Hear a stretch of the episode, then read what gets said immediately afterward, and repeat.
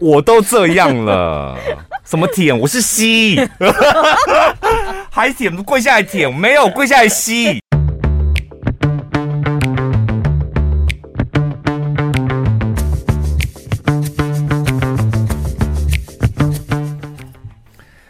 大家好啊，我我那一天看到那个呃鸡来素，嗯，是我之前也会听他们节目，有时候真的觉得很好笑。然后他们那个在 IG 上面，我看过两三次他们回复这样的网友的留言，这好像是他们的死穴，就是这个节目怎么这么没营养？就网友的回复可能给一颗星这样的回复，然后他们就会立刻在 IG 上面回复那位网友，就是我从头到尾就讲过，我们的节目就是轻松聊天，没有要给你营养。然后，如果你要营养，就是你去其他的节目，这样我们这边不是 EMBA。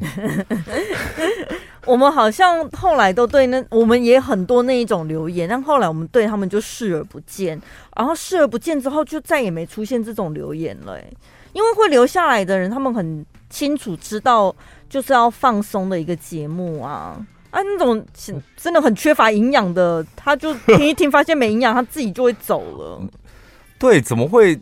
就是在我们这种聊天类的节目，你要找到营养，我跟你讲，你一集两集你是找不到的。但是你如果听超过十集，铁定可以吸取到很多营养吧？没有，他可能本身就是营养不足啊，营养不良啊，所以他连选择正确的类别都没有，都没有办法做到。不是，我觉得不是营养不良，是脑子有洞吧？对不对？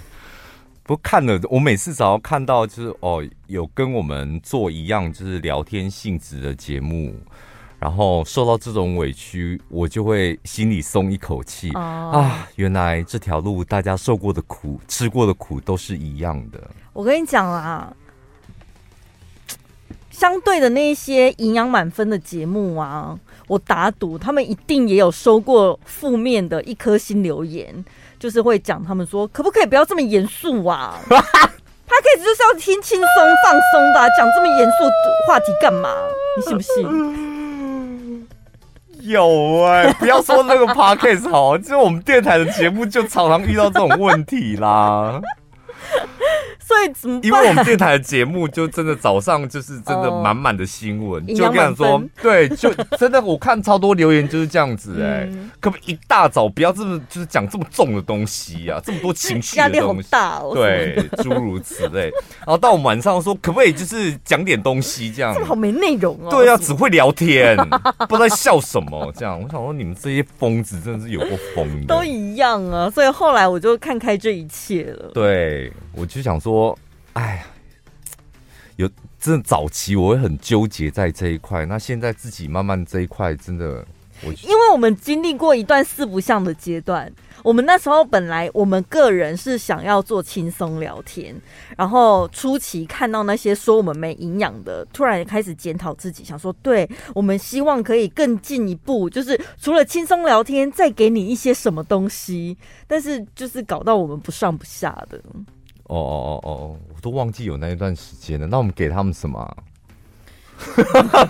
好像就是 应该是乱给吧，嗯、给喷吧，应该是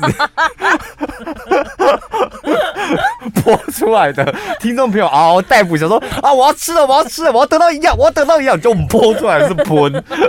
干什么是这种？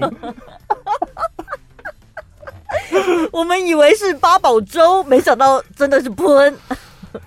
有一个听众朋友说：“ 我不是主管的那个圈圈的人怎么办？”嗯，这问题好大哦。他是说同志圈吗？不是啦，不是主管那个圈圈的人怎么办？我觉得他应该是听到可能我们有几集就是在聊主管的。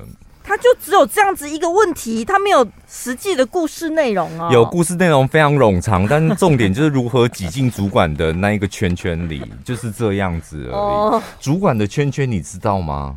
什么叫主管的圈圈？可能是狮子会或福伦社吧？不是啦，他的意思是公司里面公陈宝今天要聊这个题目的时候，他就跟我讲说：“我真的不知道是什么意思，什么主管的圈圈。”然后只要任何有关于老板主管的，他永远都，因为我从来没想过要进那个圈呢、啊。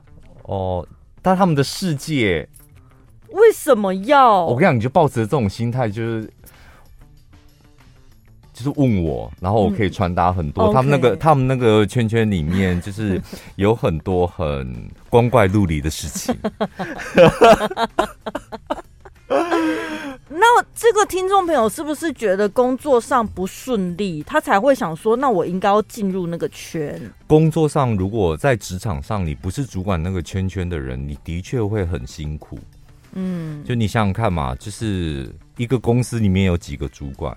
然后再来一个部门里面就一个主管，是吧？所以主管一定会有他自己的小团体，方便他好做事，不见得是做坏事，就是能够一句话，他你他的员工就立刻知道他要什么，甚至不用讲话，他的员工也能够猜到我的主管不喜欢这样，嗯，他喜欢怎么样，所以主管当然喜欢这种员工啊，就我不太需要讲什么，下面的人就会帮我。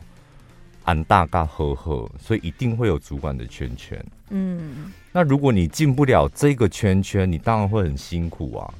就是一来，你可能做的都是大家挑剩的事情。哦，如果你又不喜欢，你又不想十十件事情嘛，主管一定会拿这十件事情先去问他的心头肉，说、哦、接下来要做这些事情，那你比较想做什么？他先挑，挑剩的，嗯、我再端去给宝拉，这样 宝拉就麻烦你了，然后掉头就走，是喷吗？当然就是喷啊，苦差事啊，没有办法发光发热，没有办法被老板看到的事情。所以进圈圈当然是工作，我们工作就这样，能够轻松，然后能够赚多一点的钱，是大家的目标嘛。嗯，总不能做的比别人辛苦，然后钱又领的比别人少，那你工作目的到底是什么？嗯，但怎么样进老板或是主管的那个圈？当然，决定权是在他身上嘛。他会怎么挑？嗯、他会挑什么样的人进他的圈？你们会不会觉得这个很难？我跟你讲，这个很简单，因为一旦 你的主管是一个喜欢搞团体、搞圈圈、搞势力的人，而且他搞到明目张胆，就表示他非常喜欢。你一看就是哦，那个主管他身旁有几个他的人嘛。那就表示他的好恶是很明显的人啊，嗯嗯嗯、是吧？你有很多的线索可以知道 他要什么，他不要什么，他喜欢什么，他不要什么。最常见的应该就是乖乖牌了吧？那种叫你做什么就做什么，不会有太多问题跟意见的那一种。有有一些笨主管喜欢乖乖牌，因为笨的一定喜欢乖的啊。因为我跟你讲，笨的，我跟你讲，笨主管很多啦。因为很多笨的主管，他根本驾驭不了那种反应快的、想法比他多的、嗯，做事情比他伶俐的，没办法。因为在他们面前，他就会显得格外的笨。嗯，然后旁边人就会觉得他到底凭什么当主管？所以那种笨主管，他们就会喜欢乖乖牌。对，就是我叫他做，他说好好好，我再多做一点，多做一点。我真的亲眼目睹。有主管直接讲没有关系啦，你现在瓜真的很多，你已经故事不是因为我觉得他的版面真的太多了。榕树姐、啊，对呀、啊，他就是很爱找那种乖乖牌啊。他我们又我们又没有付钱给他，你不用担心啊，哦、免费的蒙佣啊、欸。他真的每次我已经历经过好几代，至少超过五个了吧，他自己亲自。抓进来的乖乖牌，嗯，他就是觉得这一个人以后我要把他培养成我的心腹，然后呢，就是都是那种很乖的，哎、欸，可可是你刚进一间公司，任何人都很乖，嗯，他真的是很没有挑人的眼光，他每一次挑的乖乖牌都只有刚开始很乖，接接下来就是一个一个背叛他，然后他就是气到不行，这样。因为面试的时候，大家一定是演戏。对呀，对啊。然后他都挑那种，就是看起来好像，应该说跟他蛮像的吗？还是跟他女儿很像的？他蛮奸诈的，他怎么会挑跟他？因为他自己就是一个蛮奸诈的人，然后外表装了一副很听话的样子。嗯，那他就是想要挑跟他一样的人。对啊，没错啊，就是比较奸诈，那外表装的很乖这样。而且他很喜欢挑那种他自以为的弱势族群。就是比如说单亲家庭啊，家境不好啊，嗯、我不知道他的盘算可能会觉得说，对这种小孩，他为了赚钱养家很辛苦哎、欸，他又要展现出他大发善心，嗯、然后另一方面可能又觉得说，他既然经济有压力，他应该就会乖乖做这份工作，不会乱跑。你怎么暴怒了？你觉得这逻辑很错误，对不对？不是，这逻辑不会错误。这个帮忙或关心、协助，我觉得对。但是他根本就是说谎的人，他不是这种人。因为我就我上我上次节目有讲过，他当着我的面跟我讲说：“拜托，那是我儿子哎，不是你，跟你不一样哦。”你讲太好了啦，真的，妈的嘞！对啊，他就不是那种人。对。他如果是真的会觉得特别想要关注或关心，那我觉得可以。嗯，那如果表心理上根本就不是那种，他那种歧视的眼光才才重呢。所以，如果是这一种，他的小圈只是为了找一些他容易使唤的人，这种主管的圈，我根本不会想要进去。对啊，你会进这种主管圈，你也是二百五吧？对啊，何必呢？对，二百五就应该进这种主管的圈啊。也是，不然你要进什么圈？我跟你讲，公司里面的圈圈真的非常重要。我从以很很小的时候就体悟到这一点。嗯，就是你不能够独善其身，因为没办法，你不是老板，你也不是自己开公司，你就是在一个群体的工作，你得要认清这个事实。很多人会觉得啊，没有，我把我工作做好就好。你的工作只有你自己做吗？没有，你一定会在上面的人给你，你再给旁边的人，旁边的人，你的工作完成之后再丢给旁在旁边的人，大家都合作的嘛。所以合作一旦没有圈圈，我跟你讲，你过得会非常的痛苦。嗯，我的上一个工作我就不要讲那个名称，因为他们那那一群人非常难惹，受不了别人讲他坏话。上一个工作呢，我印象很深刻。那时候我刚从电台离开，然后去那里。那我们电台的氛围就是主持人都像温室里的花朵，都保护的好好的。所以我就养成了一个非常傲娇的个性。我那时候了，嗯、我一去就。第一次到台北工作，然后一个大公司里面，我就想说，怎么这么大一间公司，怎么这么多笨蛋呢？我一进去，我就我就有这种内心的想法。对，就是因为我们刚进去要受训，每每天都要上课。那上课就是我跟同学，那同学本来就有聪明有笨的。我那时候，我现在讲那时候哦，就本来就有聪明有笨的。然后重点是。公司一定会找一些重要的主管干部来上课，所以你就听他们上课嘛，然后你就看着那些主管跟老师上课，想说这样子你也敢上课？就你知道你自己在讲什么吗？所以一小时的课，你的重点到底是什么？因为我就感受到有几个来上课的主管，就是整堂课都在碰红，我非常讨厌碰红的人，就是。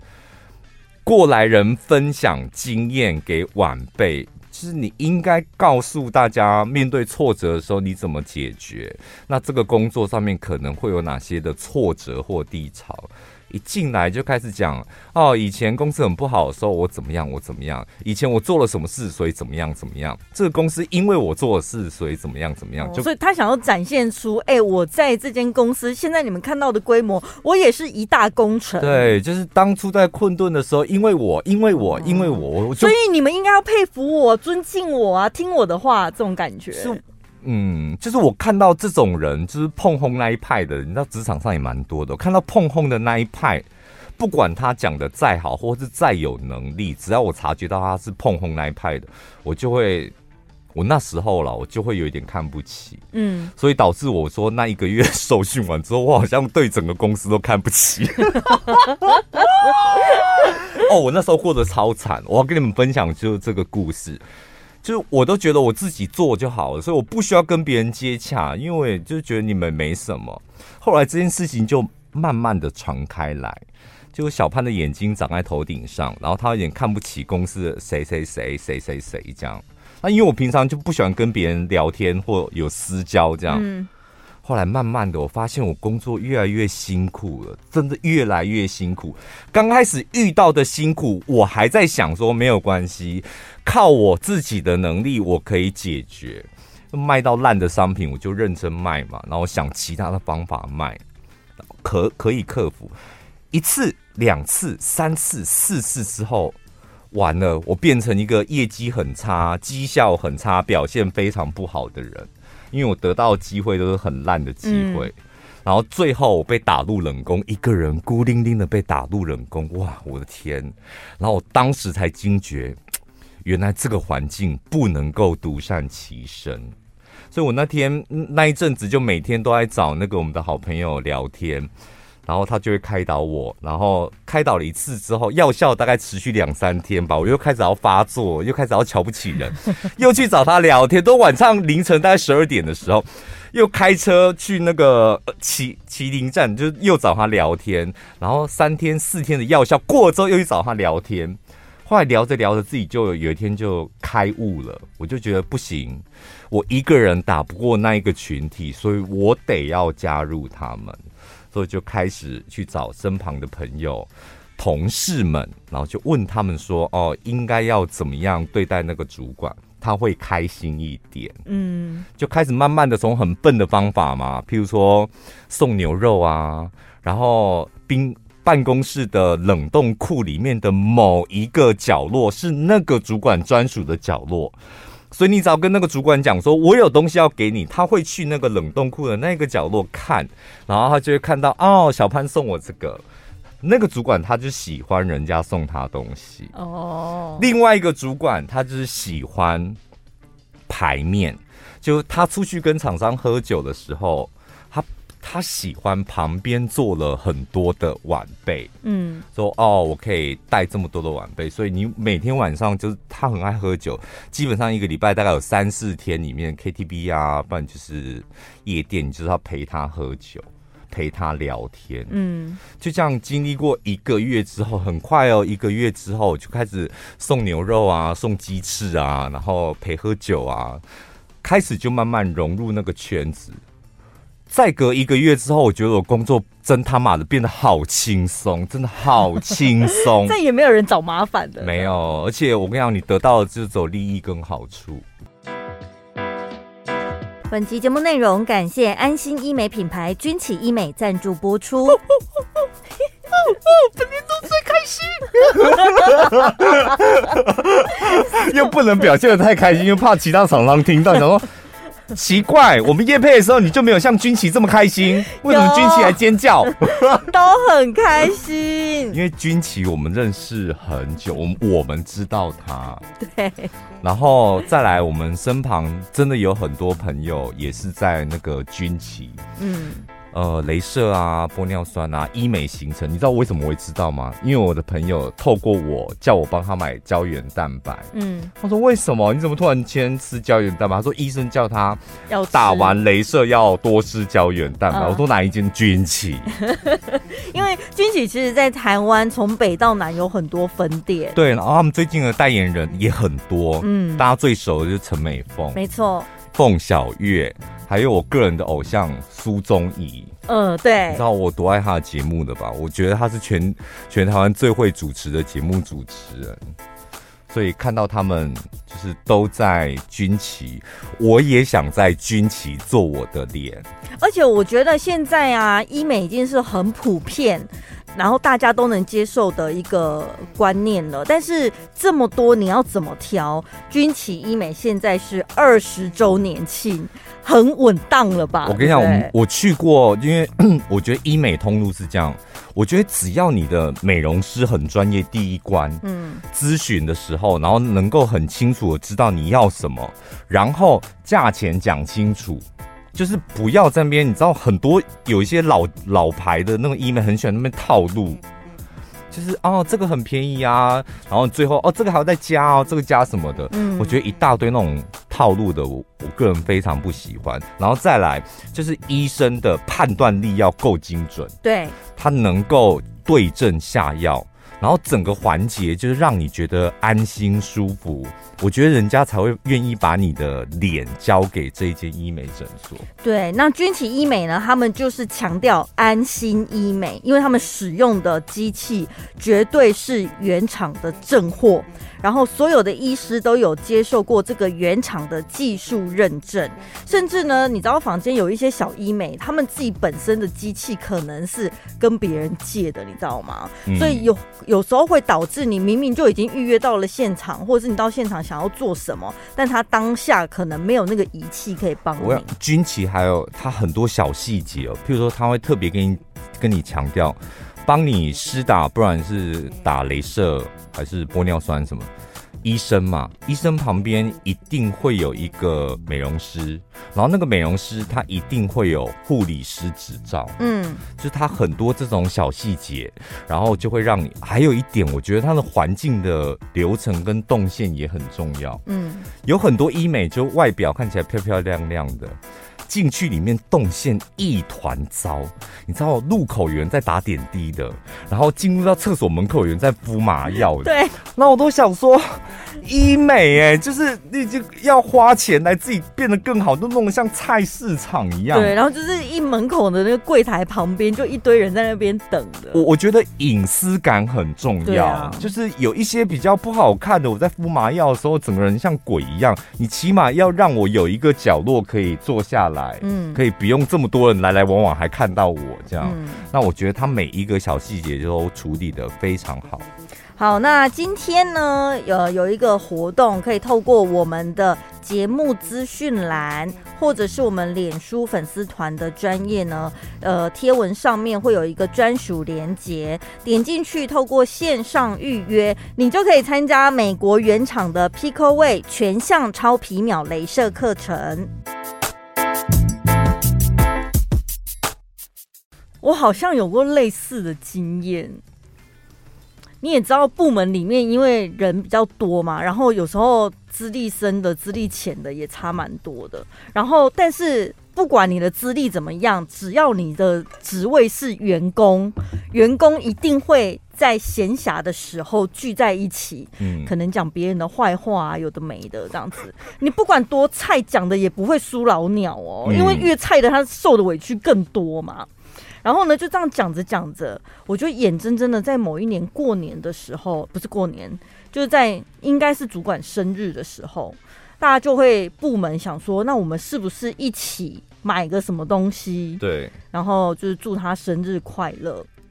然后就讨论的过程之后，不知道怎样，我突然发现那个听，就是听到。最菜最菜的两个新员工，他们是用个人的名义，就除了部门之外，嗯、他们还个人另外准备礼物要送给那个。没带笔是不是？像这种人我好认，好想知道。然后我就想说，等一下骂他骂最凶的不就是你们俩？嗯。然后你们还知道哇，在这种时候应该要做点什么事情哦。嗯。但我内心是觉得这就是巴结啊，就是、嗯、对不对？我有点想说瞧不起吗？还是？没有，我就在想说我，我我应该不用吧？以我的身份地位跟资历，我应该不需要吧？然后，所以反正这件事情就过了。过了之后呢，后来有一阵子，我就突然觉得，我这个人在部门里面好像格格不入。嗯，因为我的上班时间本来第一个就已经比别人呃跟别人不太一样了。嗯所以很多事情我都是晚一步知道的，然后再加上我也是那种像你一样有点不太喜欢跟人家打交道跟私交的，所以我就已经开始觉得我好像有些事情都不太了解。然后后来那一阵子是，我就觉得有时候某些角落有些人可能就是会，那我想说，我到底错过什么事情？就是我都无法参与。所以那那时候你明显感受到你在圈圈外了吗？对。我就觉得好像有点被孤立的感觉，嗯，但是我又觉得算了也无所谓，我就是好好的把工作分内工作做好就好了。然后但是那种感觉真的会很不舒服，你就会觉得在部门里面只有你是一个人被关在一个泡泡里。是不是？我跟你讲，嗯、就是你工作，你很乖哦，你就很认真守己的把我分内的工作做到好，甚至更好。嗯，但是就是因为你没在那个圈圈里，你就像你会出现你刚刚的感觉，就是。有点不舒服。嗯，有时候不见得说真的工作不顺利或人家找你茬，但是那是你自己的一个心理压力，然后你就会开始觉得有点怪怪的，你好像不属于这个地方。对。后来我就觉得，为什么人要这么负面思考？就是人家送那个礼物不，你为什么一定要把它解读成是巴结？人家搞不好是出于尊敬，对不对？或是出于感谢 什么的，我就自己帮帮自己想一个自己可以接受的理由，这样子。然后我就后来发现，其实主管也不见得每个人都是那种喜欢搞小圈圈的，他可能也只是普通人而已。有时候我我不太喜欢跟人家搞私交，也是因为我们生活圈不一样。然后你要跟他聊天，你也会觉得，可是他聊的东西我不懂。嗯，后来我就试着多跟他有一些接触跟交流嘛。我不懂的东西，我想说，那不然他是谁？主管是不是？对对对，哦，我就用提问的方式啊，我就发现好像也不用谁说交流一定要一来一往，嗯，我只要。表现出有兴趣，然后让他滔滔不绝的讲，他讲得很开心。哎，好像这样子也可以，就至少他会对你有点印象，知道吗？就你们有彼彼此之间关系会比较近。衣服颜色好漂亮哦！哎，那个领子是圆的吧？哎，好像有点椭圆哦。哎，你这包包这什么皮呀、啊？类似这种。就真的距离会比较近一点呢，然后我才发现，有时候真的办公室里面不见得你真的做了什么事惹到别人，只是人家就会觉得，哎，怎么你都不跟别人打交道？嗯，后来你就是舍弃掉那些奇怪的想法，就是正常的跟别人交流，那整个部门气氛就变很好了。真的，我只要遇到有听众朋友说，这好想像你们一样，在工作上面可以大肆的讲主管跟老板的坏话，然后做自己。我们没有做自己，听众朋友，你误会了。如果你在一个公司里面，群体工作里面，你想的都是做自己，然后想做的事，那拜托你赶快离开公司，你就是赶快自己去创业，就自己搞生意，因为在公司的。环境里面没有办法这样。对啊，你就是，除非你是在无尘室里面，还是什么工厂生产线工程师。对，像我朋友，他就是面对他轮晚班，他说我最好的朋友跟同事就是机台啊，我就每天晚上盯着他，哦，没事，今天很稳定，这样产量哦没事，然后就回到房间这样。对啊，要不然各行各业你一定会需要跟人家交流。你说做服务业、餐饮业也需要内场外场配合，对不对？就是同事间的小圈圈可以不用加入，没有关系。但是如果你发现主管或是老板有小圈圈，我跟你讲，挤破头，我建议你们都挤进去，因为挤进去对你绝对有百分，我觉得没有坏处。嗯。第一个好处就是，你光光挤进老板或主管的那个圈圈，怎么挤，对你来讲就是一个成长了，是吧？你怎么样踏入跟你那个那个就那个真的叫同温层，就是你怎么样突破你的同温层到另外一个圈圈。我们大部分的人都员工吧，你怎么样挤到你上面那个圈圈，可以愿意，就是可以让他们。看看你，或是你听听他们讲什么，这个就是一种学习，职场上的学习。但是你有没有？那你进去之后，我跟你讲，因为你进到那个圈圈里面，你才可以真正的知道公司发生什么事。我跟你讲，我刚刚不是讲说我前一份工作吗？我就是也是真的勉强自己做那一件事情嘛，加入了这个主管。然后顺带巴结了另外一个主管，然后晚上再陪另外一个主管去唱歌。我发现我在他们那个圈圈里面，所以当一个月、两个月之后，我很清楚那个生态是什么。哦，那个生态就是环环相扣，你必须要有一点互利、利用、互惠、巴结，你那个圈圈就形成了。哦，除了那个主管的圈圈，这个公司整个运营的方式也是这样。就是厂商也要巴结公司里面的主管，然后公司里面的主管甚至更高层也要巴结更大的厂商，所以他们才可以得到更好的产品，赚更多的钱。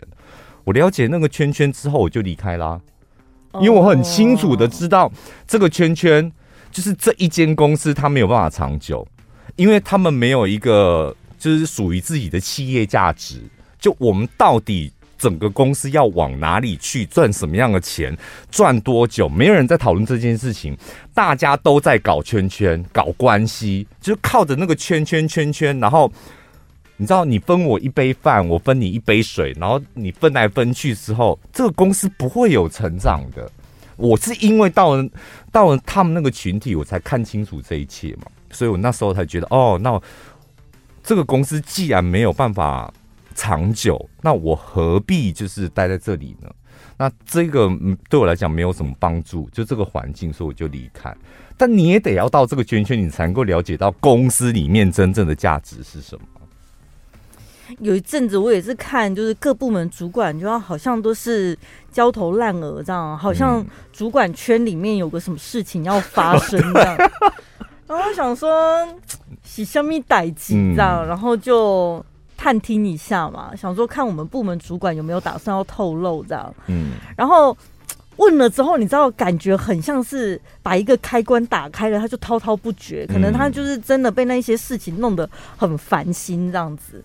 但是听着听着，你就会觉得我好像我们一般基层员工也帮不上忙，因为有时候可能是什么主管啊、老板之间可能跟同业有什么交流，然后为了什么参会的安排，有的没的，座位的安排干嘛，然后时间的安排，几点去哪干嘛什么，他们就在忙这些事情这样子，然后但劳师动众的出动了所有公司的主管在安排这些事，然后我们想说，哦，好像基层员工也进不了。这个圈，因为我们就也只能把每天该做的事情做好嘛。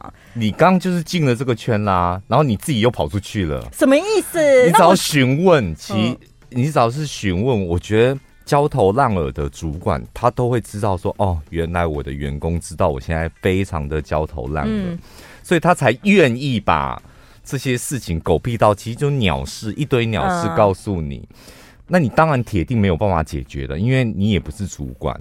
所以你你你只要表达，你就要跟你的好姐妹在聊天一样，表达你的关心。有点他会觉得部门里有人帮他分忧。真的，我讲真的，就是大家大家骂主管骂老板都很开心嘛。嗯。但老实讲，就是尤其是中阶主管非常难干，就是上面有一个老黄灯，然后下面有一群老黄灯。年轻的老黄灯跟老的老黄灯就是这样啊，员工也是老黄灯啊，他卡在中间不上不下的对付下面那一群，跟对付，所以他每天会呈现一个焦头烂额的状态。尤其有时候，你知道中阶主管他一定是交办更上层的主管交办下来的任务嘛，但是他可能觉得不需要，或者是他没有。已经没有多余的力气再去跟基层员工解释为什么接下来公司有这些政策，或是这一些想要做这些事情。可是基层员工最会做的事情就是反弹、抱怨呢、啊。对，你不是反弹，反弹还不敢呢。我看基层员工百分之九十都操俗辣啦，就只会小声的抱怨，然后发现抱怨没事，旁边有人跟着一起抱怨，这时候我们再来一起抱怨，三个人抱怨之后，我们再假装我们在反弹。所以那个中介主管真的他就会很为难，你知道吗？嗯、有一次他真的是气到直接说：“我没有必要跟你们这些人交代，我是要跟我上面的老板交代，所以不要问那么多，不要管这么多，交代下来你们就这样做就对了。”他应该是被逼疯了才会开始有这种。所以你看，说是我讲的很对嘛？上面有一个老黄灯，下面还有很多个年轻的老黄灯，就是交代工作，然后就问：“啊，为什么打那么多？为什么啊？”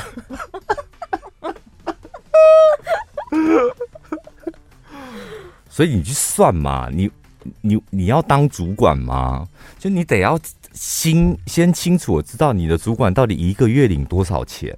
嗯，因为当你往上当了，接了他的位置是很辛苦的事情哦。嗯，就你有办法这样做吗？你看当那个年轻的老黄颠多舒服啊！要么就抱怨，接到事情第一件事先抱怨，抱怨完之后再问为什么，或是为什么问完之后再来抱怨嘛，对不对？然后抱完怨之后，问完为什么之后，接下来要做，发现。好懒得做，那就偷懒啊！就是你看，你们有很多 做事情的 SOP，好轻松哦，是嘛？对，就是很轻松。但你的主管他没办法，那老板老黄丁跟他要什么，他就得要给他什么。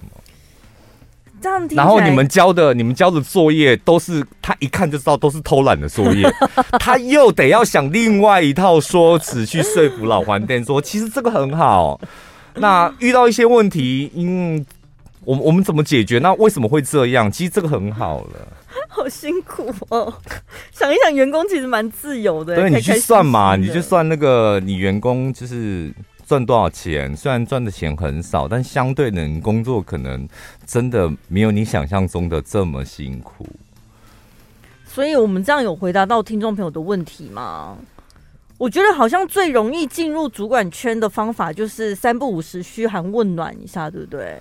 先送生日礼物吧，我觉得这最快啊，因为送生日礼物一翻两瞪眼。可是你看哦，会不会被其他同事讲话？就是如果大家都是部门的，然后传传出去说：“哎呦，好贱哦，他怎么自己私底下还送一个啊？”那其他人也送啊，圈圈里面人铁定送的啦。对呀，如果说是因为你们不知道其他人有没有送。然后你还在那白目说：“ 哎呀，好恶心啊！”你我跟你讲，然后旁边的人想说：“他才他才白目吧？”然后大家都送我全部门，之后他没送，还这么哎呀，傻呆呆。我跟你讲，员工绿茶婊超多的，他在跟你一起哎呀，我说：“哎呦，那个谁好贱哦，居然偷送生日礼物，他自己私底下也偷送。”嗯，那他在你面前演这一出，就表示他跟你是在一起的。那事实上，他在主管那边，他是另外一个圈。好可怕哦！我看过很多这种人啊，真的。所以还是要顾自己。工作为什么好玩？就好玩在这里啦。好，还是那如果你不想当绿茶婊，要不然就是你自己送的时候，也跟你的好闺蜜讲说：“哎、欸，你要不要自己也送啊？” 这样做好吗？工作里面为什么要有好闺蜜？这就是你很严重的一个 bug。哦，不是跟你们讲说工作里面 不要谈感情了吗？友情跟爱情都不行，工作就是工作。某一集的 podcast 你们自己去搜吧。我觉得最可怜的是，如果你真的傻傻的不想当那个 bitch，然后找了你的那个好闺蜜，然后结果呢，可能你送了个三千的，你那个好闺蜜还送了个五千的，该死要送三万。对，然后说啊，他怎么送那个啊？他最近比较辛苦啊，因为卡费你知道刷比较多，缴不出来了吧？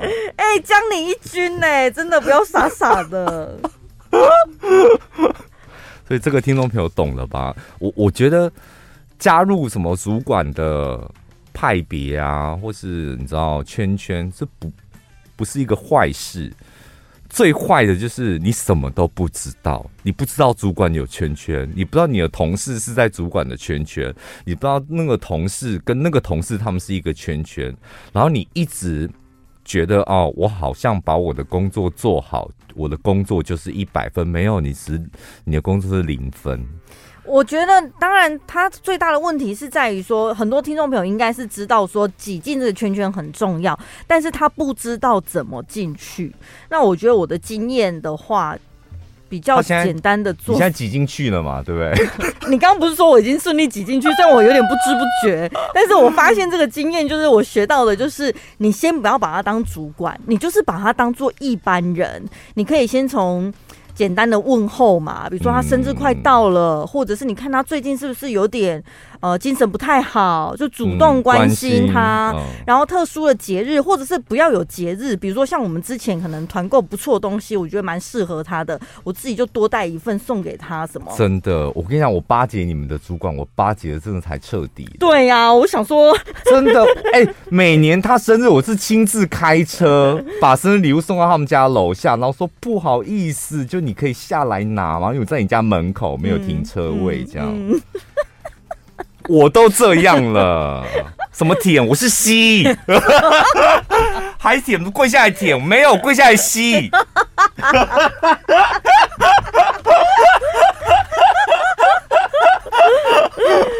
对，我觉得就是人跟人之间这种交流，他们就是会很开心。不是有时候你会觉得工作上面就是多一个人，老实讲，有时候多一个人可以分忧解劳，不见得可以帮你什么，嗯、但起码那个人可以听你讲讲哦，工作上面可能有点压力或诉苦，我觉得那就很好。嗯，那有时候我们得要多一点这样子的人，然后你可以当情绪上的。出口，或者是哪一天你真的需要帮忙了，因为你平常有事出善意，对，那人家才愿意拨一点点时间帮你，是吧？嗯。或者是你知道，毕竟有时候，呃，权限有差别嘛。你工作上或者是日常生活，你真的需要主管帮忙你的。如果你平时没有经营的话，当需要帮忙的时候，他干嘛？对，因为我跟你讲，你的权限跟你，你一直一直去经营同事干嘛？嗯，就同事的权限跟你一样啊。对，而且真的发事情发生的时候，大家都是顾自己，大家都推的二五六的啊，嗯、是吧？他也推，你也推啊。所以主管挑谁，就挑谁来扛责任，就跟他关系最不好那个人扛责任呐、啊。嗯，所以就是看清楚你的主管，他是不是有圈圈？看清楚之后，那很简单啊，就是圈圈里面的那些人长得是什么样子，平常的行为举止，他们跟主管在一起的时候，他们是什么样子？那你就尽量模仿他们那个样子，搞不好你就可以。进而进到那个圈圈，进到那个圈圈不是叫你真的去投篮或是什么，你起码可以知道一些公司的正确讯息。对，就这个主意是公司的新政策吗？还是老板又在登秋了？他就还是什么什么，你起码可以很清楚的知道嘛。所以有些事你可以很认真的看待，有些事情你管他去死了，你就放轻松一点。那如果你进了那个圈之后，发现你们公司的老板真的是个笨蛋呢？或者是老板好像有点发疯了？那怎么办？这个我好像也有讲过，就。当你发现，就是你上面的人，不管是主管还是老板，他的能力开始慢慢不如你，你也不用太难过啊。这不是你的机会正好的时候吗？Oh, 对不对？嗯。如果这个公司的体制还是好的，所以我说公司体制很重要。